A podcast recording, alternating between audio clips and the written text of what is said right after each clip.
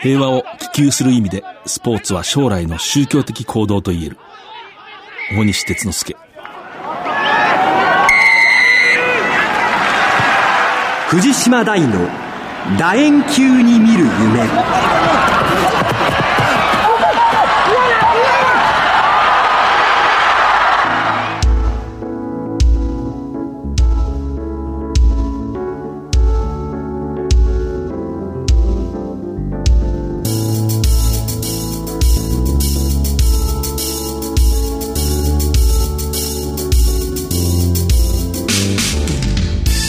ばんはスポーツライターの藤島大です。第1週の日曜夜9時半からラグビー情報をお届けしています。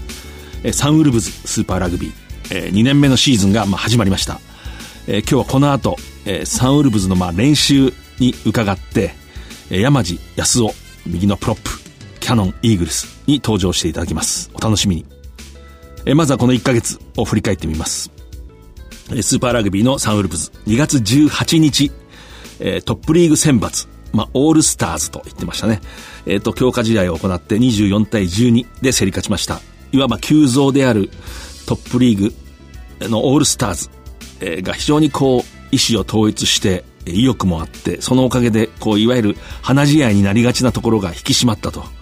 非常に成果のある一戦でした。この試合、えー新しく完成した三国ワールドスタジアム北九州で行われました。ここはですね、北九州市の、ま、小倉駅から本当に徒歩7、8分、駅前にある、そしてこう、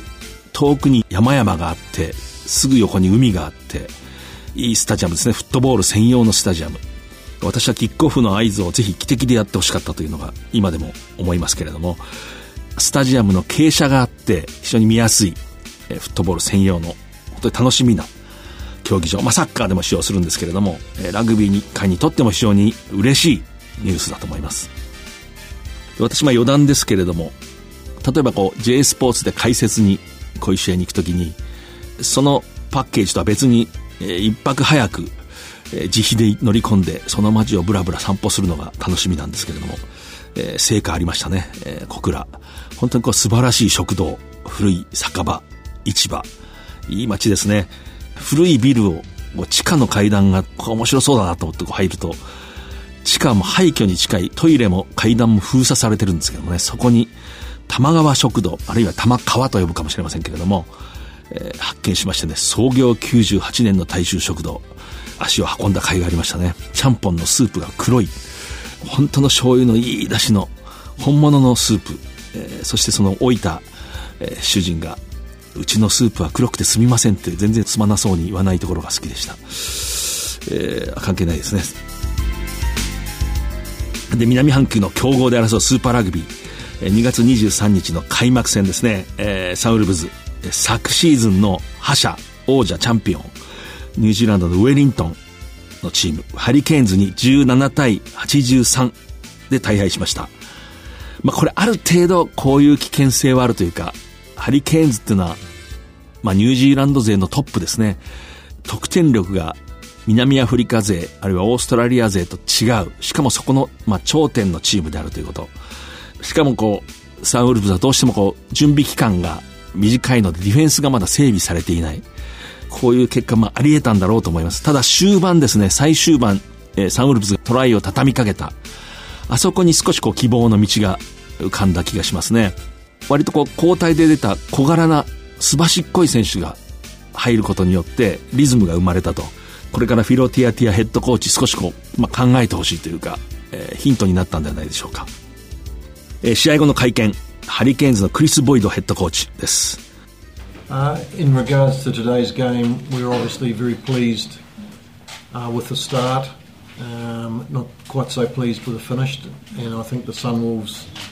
won the last 15 minutes, which was disappointing for us. But but I thought it was a game of high intensity, uh, played well by both sides. 試合の中身に関しましてはですね、えー、我々この試合によって非常にいいスタートを切ることができたので嬉しく思っています、えー、ただですね最後の15分間に関しましては我々にとっては残念な結果でした、えー、このお尻の15分というのはサンウルブスの勝利だったというふうに思っていますので我々にとっては残念な、え内容だったと思いますが、え試合全体を通じて、え非常にですね激しさをですね、え一貫して持った我々によって、え作ったゲームができたかなと思っています。サンウルブズのフィロティアティアヘッドコーチです。Hurricanes, uh, the reigning champions. Uh, it, was, it was a tough old uh, day at the office. Uh, but what I was really pleased about was,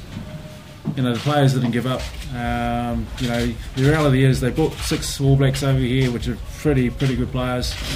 Um, you know, they've had a pretty good uh, pre-season and, and developing their game. Um, so the reality is, guys, that we've you know still been together for 18 days and was trying to build a game that's uh, we're trying to improve uh, on the things we're doing. Uh, I thought our set piece and our scrum was very good today. Um, at times, we put the Hurricanes under pressure, and we managed to score three tries uh, against a very, very good defensive team. ハリケーンズというのも前年のチャンピオンでありましたので、もう本当にあの厳しい試合になることは元からの予測はしておりました。またあのでもあの私がとてもあの嬉しかったことはサウスの選手が1人もあの最後まで諦めなかったこと、そこに関しては本当にハッピーだと思っています。6人あのオールブラックスの選手もいる中で、本当にあのしかも。ハリケーンズはいいプレシーズンを送ってきました。もうずっとあのゲームプランというのを積み上げてきていたと思います。しかし私たちの現実はまだ18日しか練習をしていません。そんな中でもあのまだ好調する段階という中で今日はあのいい場面も見せることができたと思います。セットピースに関してスクラムでは強いチームに対してプレッシャーをかけれるチームもあったのではないかと思います。またそんな強いチームに対して3トライ決めれたこともハッピーであります。えそしてサンウルブズのキャプテン、えー、魂の人エドワード・カークです、uh, for us obviously you saw in that last 20 minutes we uh, we executed exactly what we want what we wanted to do. Uh, keep our ball in hand and put pressure on. As Furley said before, I recall last year the Hurricanes had no points scored against them in about four rounds leading into their win uh, of the Super Rugby title. So for us in the last 20 minutes, especially after the scoreline, to regroup and put three tries on the defending champions and a team that hasn't been scored against in months. I think that's a good start.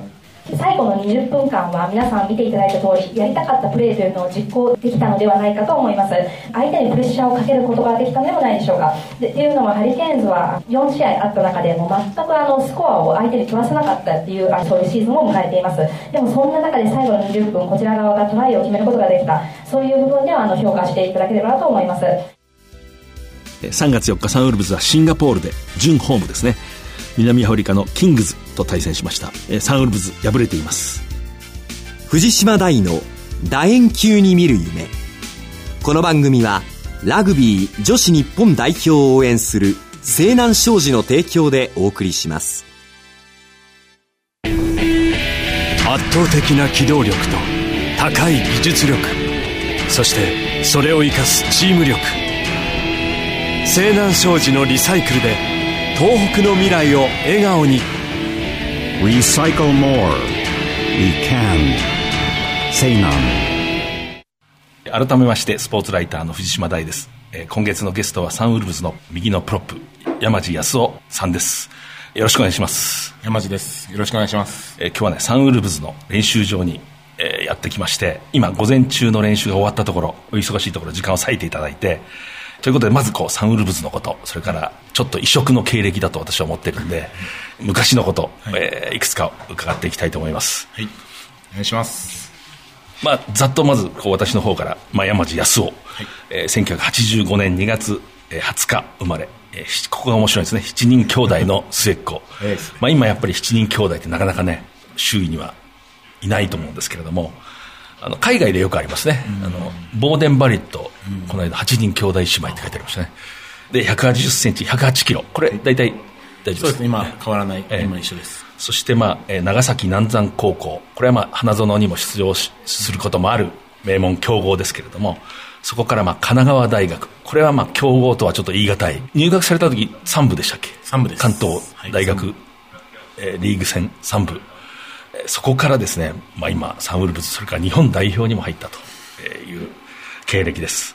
で、まずちょっとこう、サンウルブズの話を聞きたいんですけどね。はいあの、この間、ハリケーンズ戦、えーいろいろ結果についてはいろいろあると思いますけれども、スクラムに関しては、非常に昨年から比べると進歩してるというか、やっぱりあの、ヤマハのスクラムを作り上げた、長谷川慎さんという人が来て、コーチが。そのあたりどうですか、こう、コーチングを受けて。まあ、サンウルブズで、まあ、シンさんの教えを、改めて、まあ再度教えてもらうっていう機会になったと思うので、そうですね。はい、昔に、あのー3ヶ月間、4ヶ月間、スポットでキャノンに来られてる時期があったので、まあ、日本代表とサンウルブズでまた再会して、新しい、その、なんですかね、離れ離れになったけど、また再会したみたいな感じで、また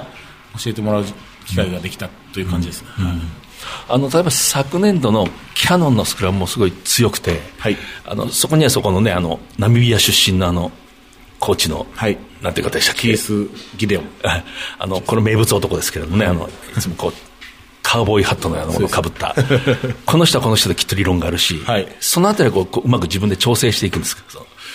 根本的なところっていうのは、やっぱりこう8人で組んで、前のプロップだけじゃない、後ろのフランカー、ロック、そして8がエナジー持ってやらないと押せないっていうところは一緒です。あはい。細かいやっぱり壁ですね、フッカーとプロップとの壁だったりフロントとロックとの壁だったりそういうところを細かいところを突き詰めていくっていう感じでは慎さんの教えを改めて乗せてやってるっていう感じです、なるほど。最初にその長谷川慎コーチとはい。出会ったそのキャノンの時ですね、そのスポットコーチで来て、はい。はい。その時はやっぱ新鮮だったわけですね。こう、どうですか？そう。その時はもう1日目にして、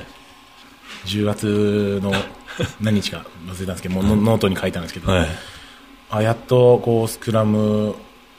を教えてくれる、こう信じれるコーチが来てくれたなっていうのが、僕の第一印象でした、1日目の、菅田慎さんの1日目というのは。そこからその日からこう、まあ、当時分析だった中島翔太という、はいはい。あの日本代表の分析の人に DVD を焼いてもらって、家に持って帰ってその練習を撮ってある DVD なんですけど、もうパソコンで映しながらノートに書いていってって感じなのでもう1日目からちょっとこう練習の時だけにしないようになるほど。また持って帰ってちょっと自分でこう今日習ったことをおさらいしようっていうのをやり始めたのが、まあ後ではなくその1日目からしたっていうのがちょっとでかいなって思います。なるほど、なるほど。なるほどね。衝撃的でした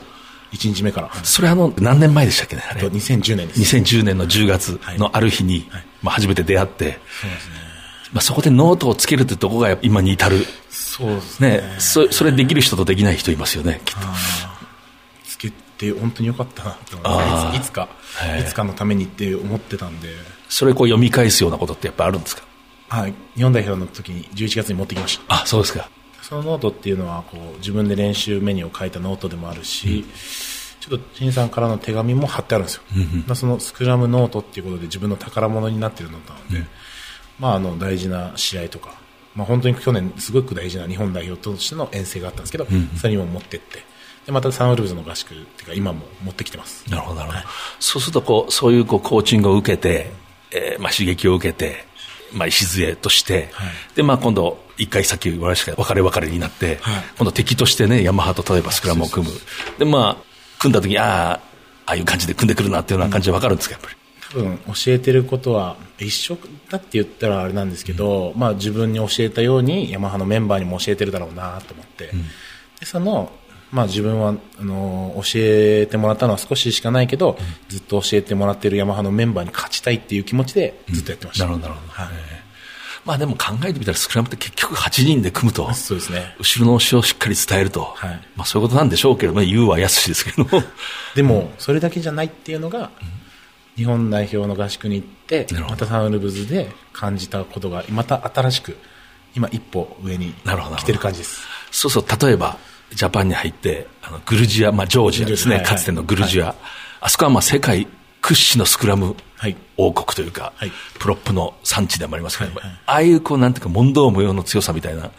あいうものをこう経験したってことも関係ああるででかいですああ。そこで、まあ、19分だったんですけど、あの19分というのはもう今まで少しずつだったんですけどやってきた経験よりも上を行くような、まあ、すごい19分でした、初めてですねあの本当に戦車戦車と組んでるような。戦車と組む。あの重戦車ってよくじゃないですか、はいはいはい。1回目2回目しか2回しかスクラムを組まなかったんですけど、はいは2回目はやっぱりこう自分もこうあたふたした状態からセットして、で行ってやられてしまったっていうのが印象で残ってて、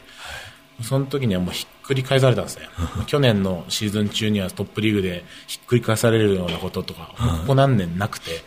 まあ、国内では。でそこでジョージア世界最強のスクラムを相手に自分は強い気持ちで絶対できるっていう自信を持ってから取り行ったんですけど、その2本目のスクラムでやっぱ返されるぐらい行かれたっていうのは最高にいい経験が負けたけど最高にいい経験ができたから、ああれを経験しなかったら次にはつつながってないかなって思います。ジョージアってのはあのアマレスなんかが強くてね、レスリングが、格闘のこう王国で、なんかもう、レスラーみたいでしょ。なんかさっき、まあ、でかかったです。つまりかつて明治大学、北島忠二さんが重戦車フォワードって、あれは本当の話なんですね。重戦車って言ったのは なるほど、このことか。そうそうですね。戦車でした、もう塊で一つのはあはあはあ。すごかったです。そうすると、こちらもジャパンも、しっかりこう8人で組む意識があるんだけれども、さらにこう重くてやられましたね。準備の段階でセットっていうのも、ちょっとレフェリーから高くしろっていうふうなことを言われて、それでこうレフェリーを見たりとかするのがテレビで映ってるんですけど そこでアウェーの感じもそうですしそこでダッて行った時にやっぱやられちゃいました。ね、で、今それがきっかけになって次の、まあ、まあ段階に。ステップにはい。はい。それは要するにもう、子として強くなきゃいけないってことですか？そそれだけじゃ。として強くなきゃいけないです、絶対に、もう体の作り方もそうですし、後ろを押してもらうようなプロップにななれてるっていうのは今は僕の自信にもあるんですけど、個々として相手を崩すっていうのを自分の中で作っていかないといけないなっていうのを感じました。なるほどね、そう。ある意味、たった2度のそのジョージアと組んだスクラム、はい。たった2回のスクラムでこう考え方がガラッと変わると、ガラッと。あのもっとあるんだ。あースクラムってのは深いんですよね。でやっぱプロップあるあるなんですけど、ええ試合に勝ってもスクラムで負けてたら悔しくてしょうがないですよ。元気じゃないと思う この間サンウルブズとハリケーンズの試合の時にあの解説のヤマハの清宮監督が、はい。最後スクラムとトライ取ったらこの試合は勝ちですって言ってましたね。スクラムだけ別競技にされちゃいますから、はい。それはありますね。なるほど、なるほど。じゃあもう今、やはり、こんな言い方も俗ですけど、いわゆるオールドルーキーっていう感じがするんですけど、はい。結構年齢を重ねてね、ね。から、こう、急にこう、バッとヒノキ舞台に出てきた。はい。その年になってもやっぱりこう、日々学んでいくっていうような感じですね。あの常に日々勉強で、すごくこういう場で毎日刺激的な日々を送ってます、なるほど、なるほど。神奈川大学を出て、はい。キャノンに入って、はい。今のキャノンのその強化してるキャノンじゃなかったんですよね。もう少しこう関東社会人で土日だけラグビーをするような、はい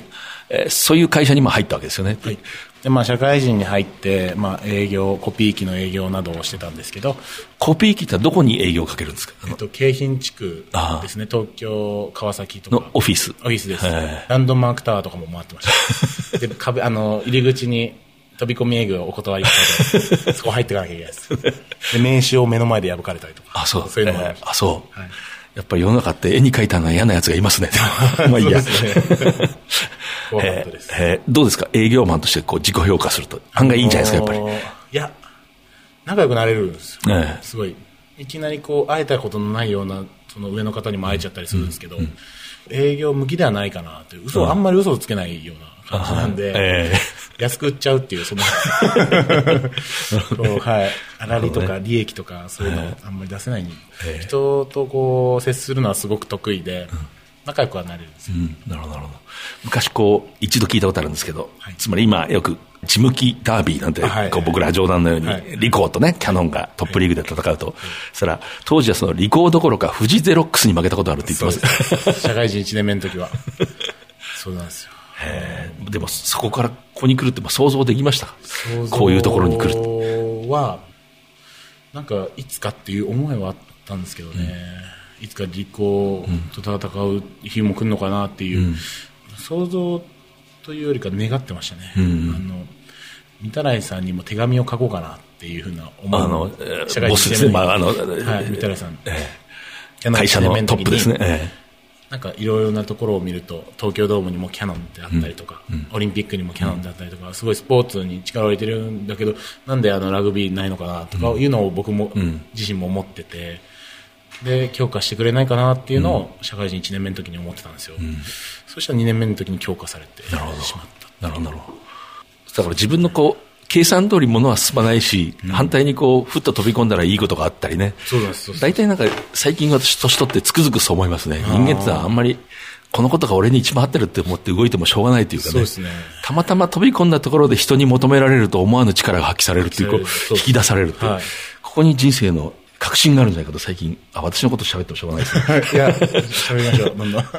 最近本当によく思いますね。思います。あの、ええ。僕その中でのまあ母からいろいろこう本をもらうんですけど、あのまあ、カトリック系のつながりで、渡辺和子さんっていううん著者の人、はいはい。わかりまあ、置かれた場所で咲きなさいっていうはい。本を読めって言われたのがまさにそうかなって弱いところに行っても強くなりたいと思ってどうやるかっていうのが大事で、そしたら周りがそういうふうになってくるとなるほど、なるほど。で、やっぱ根底にその会社の一番偉い人に、素直に思ったことを手紙で書こうって、したためようと思う、この純粋性がね、これ非常に価値があるんですね。これ、意外にできないんですよね。そういうことしたら、もうすぐ怒られるんじゃないかとか、嫌われるんじゃないかって、ふこう、凡人は思ってしまうんですけどね。この純粋性ってのはまた価値があるんですね。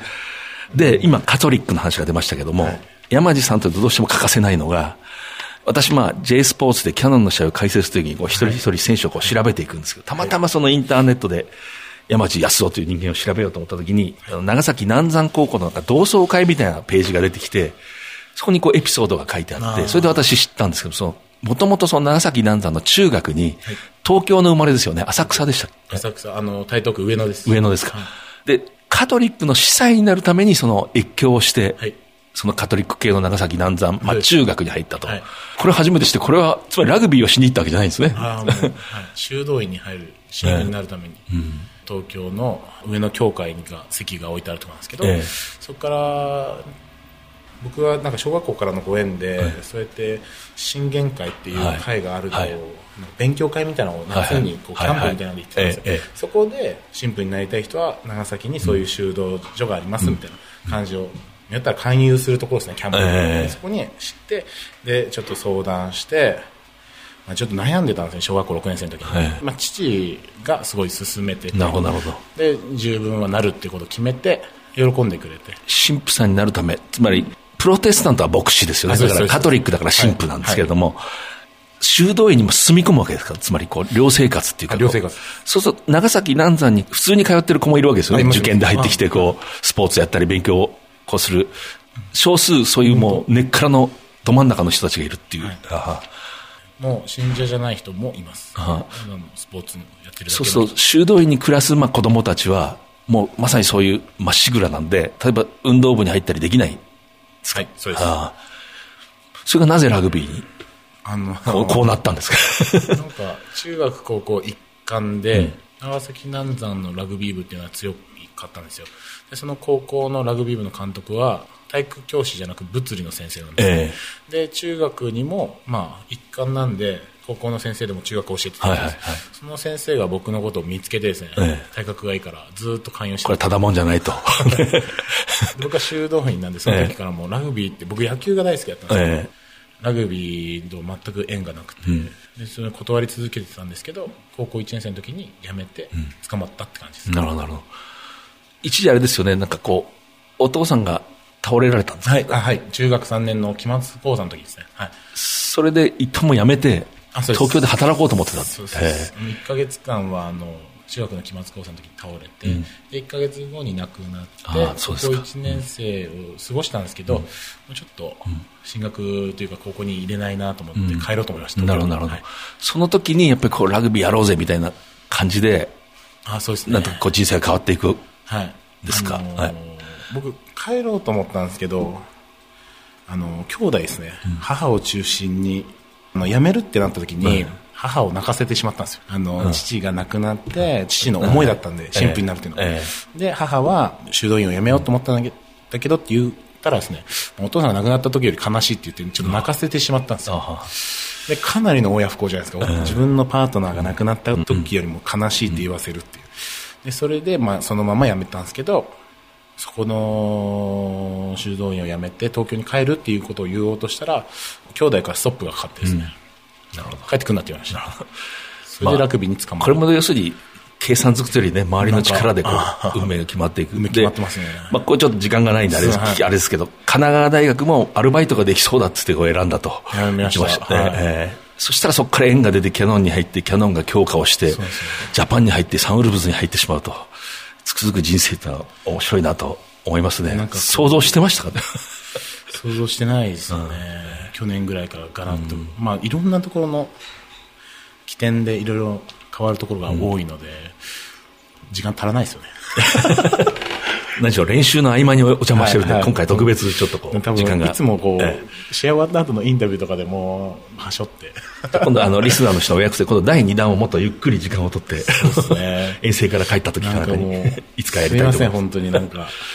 えっと、今、具体的な目標じゃ、なんかサンウルブスでありますか？はい。試合に出て、えー、試合に出るっていうのも、えっ、ー、と、スターティングメンバーから出て、えー、勝利に貢献するというのが目標です。あの、じゃあ最後ちょっと言いたいこと言ってください。言いたいことですか。この間、32歳になりました。はい、2月で。キャノンもそうですけど、サンルーズも、まあ、若い選手の方が多くて、自分はこう、年寄りっていう、上っていうふうに見られがちなんですけど、気持ちも体も、今が一番ベストな時期なので、うんええ、本当に、まあ、どんどん食らいついて、チャンスが来たら、まあ、チャンスっていうのは、準備してる人にしか来ないっていうふうに、恩師からも教わってるんですけど、いつどこにチャンスが来るか分かんないので、常に準備してやりますので、応援よろしくお願いします。ありがとうございます。はい、えー、洗礼名がレオニッサのヨゼフでいいですか、はい、そういう洗礼名を持った右のプロップです。はい、今日はありがとうございます。ありがとうございました。圧倒的な機動力と高い技術力そしてそれを生かすチーム力西南商事のリサイクルで東北の未来を笑顔に Recycle more. We can. Say.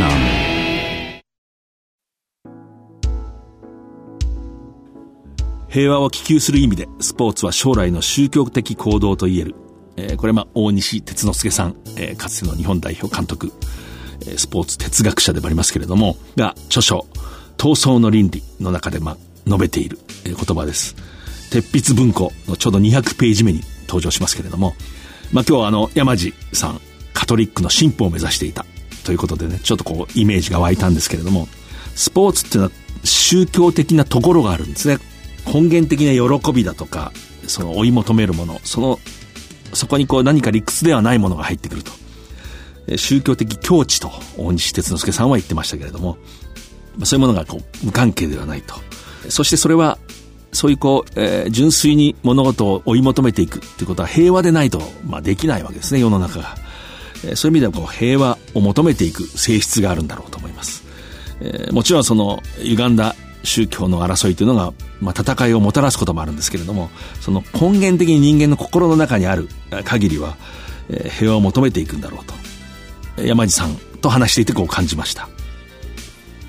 この番組は放送の翌日、オンデマンドとポッドキャストで配信します。ラジオ日経のこの番組のウェブサイトからは番組のご感想などお送りいただけます。来週のこの時間には再放送があります。次回は4月2日夜9時半からです。それではまた藤島大でした。藤島大の楕円球に見る夢。この番組はラグビー女子日本代表を応援する西南商事の提供でお送りしました。